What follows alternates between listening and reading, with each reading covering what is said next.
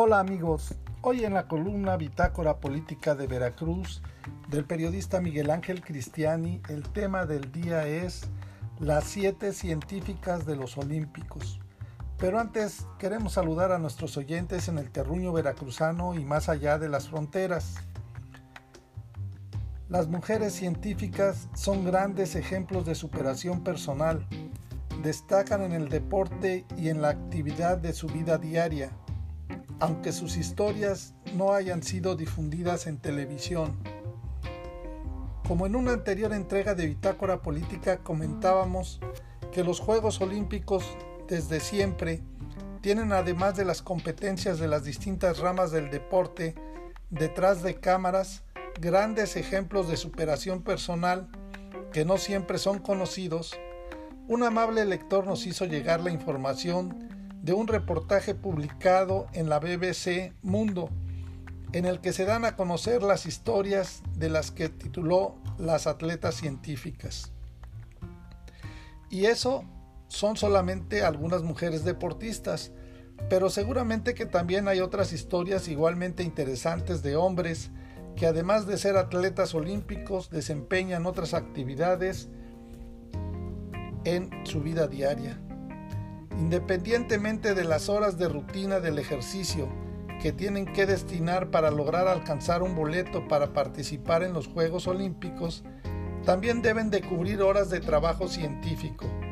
Son mujeres que merecen el doble reconocimiento. Aunque no alcancen un lugar en el podium de medallas, tienen suficientes méritos para ser un ejemplo, no solo para sus compatriotas, sino para todas las mujeres.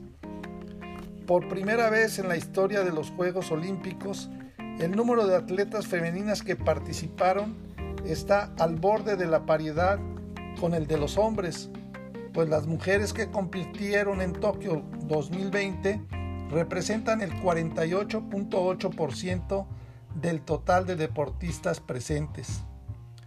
Además de ser los Juegos de verano con mayor equilibrio de género en la historia, este año la representación de género está completa con 206 equipos. De acuerdo con el Comité Olímpico Internacional, la participación femenil aumentó significativamente del 34% registrado en los Juegos de Atlanta en 1996 al de este año. Hay un grupo de siete atletas olímpicas en Tokio 2020 que además de ser deportistas de élite, de ser sus disciplinas en su vida cotidiana son científicas. Ellas son Anna Kieshofer de Australia, que ganó la ruta del ciclismo sin entrenador profesional ni apoyo de nadie. Ella es doctora en matemáticas de la Universidad Técnica de Viena y la Universidad Cambridge en Reino Unido. Trabaja en investigación y docencia en la Universidad Técnica de Lausana en Suiza.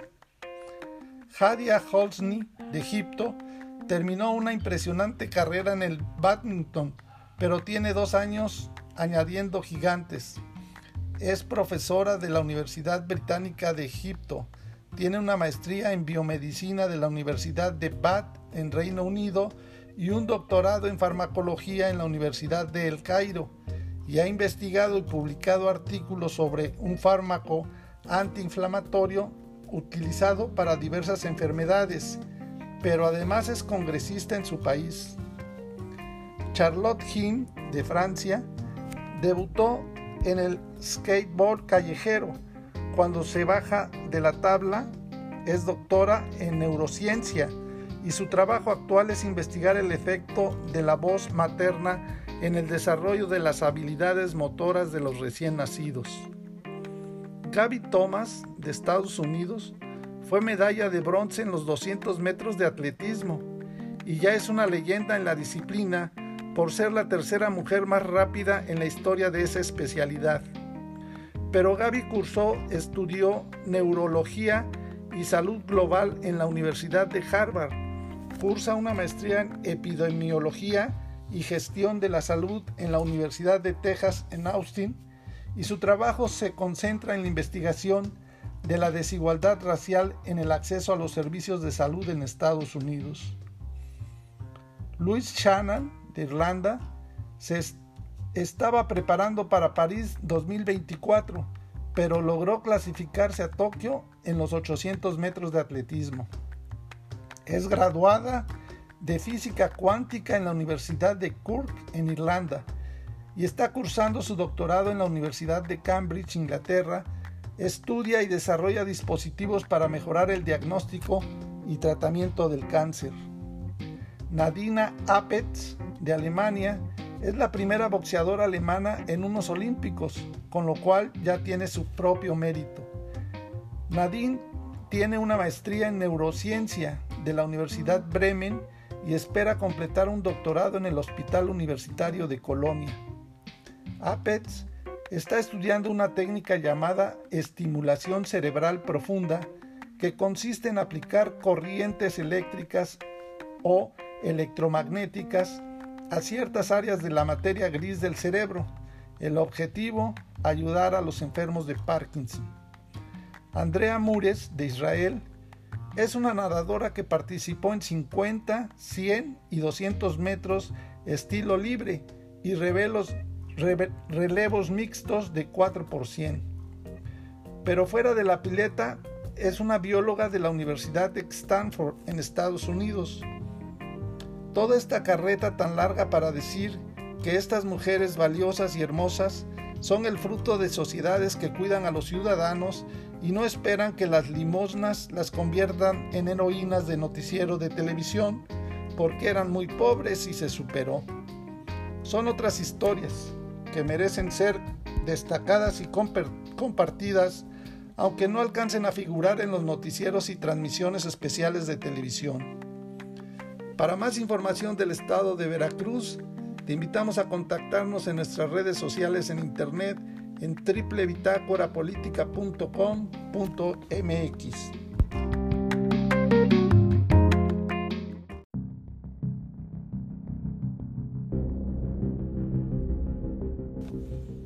Hola amigos, hoy en la columna Bitácora Política de Veracruz del periodista Miguel Ángel Cristiani, el tema del día es las cifras de la pandemia y el regreso a clases. Pero antes saludamos a nuestros oyentes en el terruño veracruzano y más allá de las fronteras. Son ya 19.555 nuevos contagios los confirmados de COVID-19, 786 nuevas muertes para alcanzar 245.476. ¿Cuál es la urgencia de llevar a los niños a las escuelas? Ahora sí que no entendemos la lógica de la Secretaría de Educación Pública, Delfina Gómez Álvarez, quien asegura que existen las condiciones propicias para retomar las actividades en las aulas a partir del próximo 3 de, 30 de agosto. Cuando en sentido contrario, la Secretaría de Salud informa este martes de 19.555 nuevos contagios confirmados de COVID-19 para totalizar 2.997.885 casos, además de 786 nuevas muertes para alcanzar 245.476 en medio de la tercera ola de la pandemia en el país. Entonces, ¿cuál es la urgencia de llevar a los niños a los salones de clases? ¿Quiénes van a ser los responsables de que se incrementen los casos de menores con el fatal padecimiento? ¿Existen condiciones, luego más de un año y medio de que las escuelas están cerradas, para volver a trabajar en ellas? Pareciera que las autoridades de la Secretaría de Educación Pública no están enteradas de que las muertes reportadas este día son la mayor cantidad para un solo día desde el 16 de febrero cuando se reportaron 760. Pero hay más. México se encuentra en plena tercera ola de COVID-19 al registrar jornadas consecutivas con más de 20.000 contagios diarios durante la semana pasada cifras que no se veían desde el pico de la segunda ola en enero pasado. De esta cifra, 129.468 son los casos activos que han presentado síntomas durante los últimos 14 días y que representan el 4% del total. Mientras que desde el inicio de la pandemia se han recuperado 2.360.080 personas. Con respecto a las defunciones, la Ciudad de México, en donde las autoridades no se ponen de acuerdo todavía si están en semáforo rojo o naranja, el foco de la pandemia acumula el 19% de todos los decesos a nivel nacional, es decir, casi uno de cada cinco muertes. Así avanza el plan de vacunación. Hasta ahora, el programa que contempla a todos los mayores de 18 años ha administrado 72.98 millones de dosis de la vacuna contra el COVID, al sumar 497.930 en la última jornada. Aunque solo son 27.67 millones de personas las que han completado el esquema de vacunación de un total de 126 millones de habitantes que tiene el país. O sea que todavía faltan de aplicar la vacuna a 100 millones de mexicanos. Este martes, el presidente Andrés Manuel López Obrador informó que el gobierno de los Estados Unidos enviará a México en agosto hasta 8 millones y medio de vacunas para afrontar la tercera ola de contagios del COVID-19. Acá en el terruño veracruzano, al corte de las 19 horas de este martes, la Secretaría de Salud reporta que son 86.788, 604 casos nuevos, los casos confirmados de COVID en la entidad, de 192.300 eventos analizados. En cuanto a la incidencia de contagios activos, se consideran positivos 4.887 al ser de personas que iniciaron síntomas en los últimos 14 días se reconoce que hay una mayor probabilidad de, virus. Desde el comienzo de la emergencia van 69.391 pacientes recuperados están en vigilancia 6.442. Los fallecimientos suman 10.955 con 49 casos nuevos hay 12.402 casos sospechosos acumulados.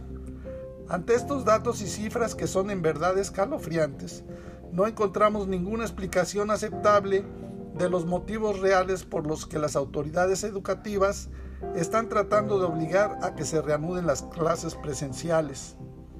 Entonces, ¿para qué el mentado semáforo de riesgos, que está en rojo para la mayoría de los municipios veracruzanos indicando que hay que permanecer en casa, no acudir a sitios públicos ni realizar actividades que no sean prioritarias. Por lo pronto, ya la SEP hace un llamado a los comités participativos de salud escolar, que así se llaman, integrados por maestras, maestros, madres y padres de familia, directivos y personal administrativo y de mantenimiento de las escuelas públicas, a colaborar del 11 al 13 de agosto en las jornadas de limpieza para su regreso seguro a las escuelas. Pero ¿acaso ya se tienen los protocolos que deben de seguir en todas las escuelas? Y lo más importante, ¿los niños habrán de seguirlos? ¿O se quitarán el tapabocas y no guardarán la llamada sana distancia? Los números que comentamos al inicio de esta columna son en verdad impactantes. Ojalá y los padres de familia que al final de cuentas habrán de ser los que decidan si sus hijos acuden o no a las escuelas, tomen la decisión correcta para no poner en riesgo la vida de los pequeños. Habrá que esperar a fines de mes, cuando se supone que deberán reanudarse las clases presenciales, para ver hasta dónde tenían razón las autoridades educativas que ahora están tratando de que se vuelva a una normalidad que no existe y en cambio hay un creciente riesgo de contagios. Para más información del estado de Veracruz, Te invitamos a contactarnos en nuestras redes sociales, en internet, en www.bitácorapolítica.com.mx.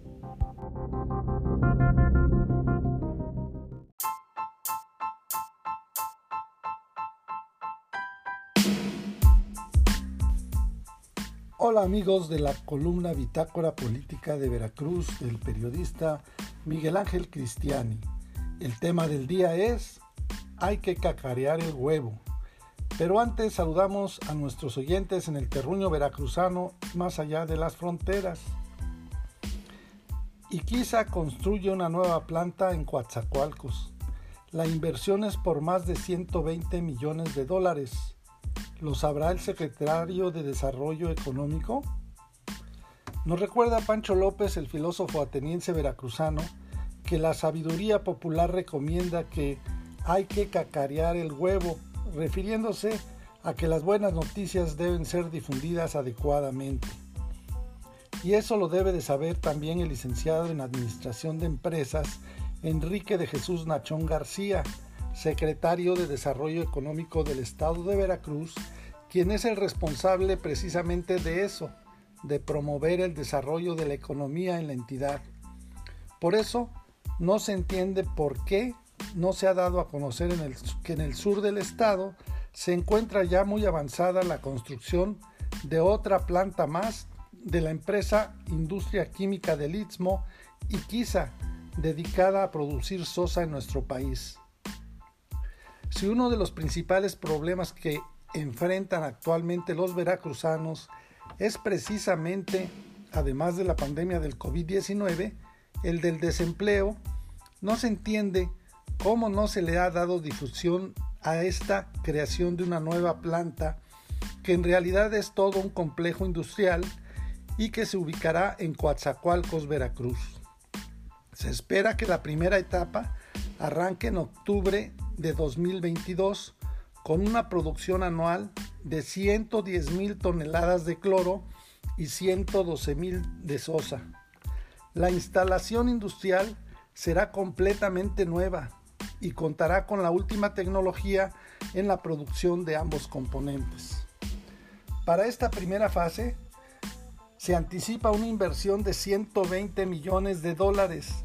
La construcción de la segunda fase del complejo se hará durante el año 2023 y se prevé que arranque durante el 2024. Toda esa inversión multimillonaria en dólares significa además la creación de nuevos empleos. Sí, esos que tanto están demandando los veracruzanos. Ahora que se estuvieron transmitiendo los Juegos Olímpicos desde Tokio, se explicó que precisamente uno de los factores por lo que Japón pudo pasar de ser una nación en ruinas luego de la Segunda Guerra Mundial fue el haber promovido y logrado atraer las inversiones de capitales a su país. Ahí está la clave para combatir la pobreza de manera efectiva, creando empleos bien remunerados y no repartiendo tarjetas de caridad entre la población. Eso es lo que se tiene que hacer, el promover de manera eficiente la atracción de empresas y capitales que son los que generan empleos y bienestar económico a la población. Pero si se están logrando atraer esos capitales con nuevas empresas, solo lo saben quienes están relacionados con los negocios, porque la población en general tiene la percepción de que no se están estableciendo nada importante. Vemos en otras entidades del país se vienen a establecer empresas fabricantes o ensambladoras de productos que contratan mucha mano de obra, pero en el estado de Veracruz no se ve que esté ocurriendo lo mismo. Por eso es que cuando platicamos con cualquier persona sobre la situación económica, aseguran que no existen nuevas inversiones y en consecuencia no hay trabajo ni mucho menos desarrollo. Pero volviendo al tema de la construcción del nuevo complejo de Iquiza en Coatzacoalcos, nos comentan que la sosa cáustica se utiliza como limpiador industrial para lavado de botellas y envases de vidrio, limpieza y desinfección de equipos y maquinaria. En el bloqueo de blanqueo de papel y cartón sin afectar las fibras. en la producción de jabón y detergentes, en la industria alimenticia y la producción de plásticos, entre otros muchos usos. Actualmente Iquiza cuenta ya con tres plantas que producen sosa en México. La más grande se ubica también en Coatzacoalcos y tiene una capacidad de 90 mil toneladas de sosa al año y dejará de operar para darle paso a la que está en construcción. Entonces hay que celebrar una buena noticia, aunque pareciera que se pretende mantenerla en secreto, cuando se trata de una inversión de 120 millones de dólares, que hay que multiplicar por 20 para saber cuántos millones de pesos son, algo así como 2.400 millones de pesos. Para más información del estado de Veracruz, te invitamos a contactarnos en nuestras redes sociales en internet en www.bitácorapolítica.com.mx.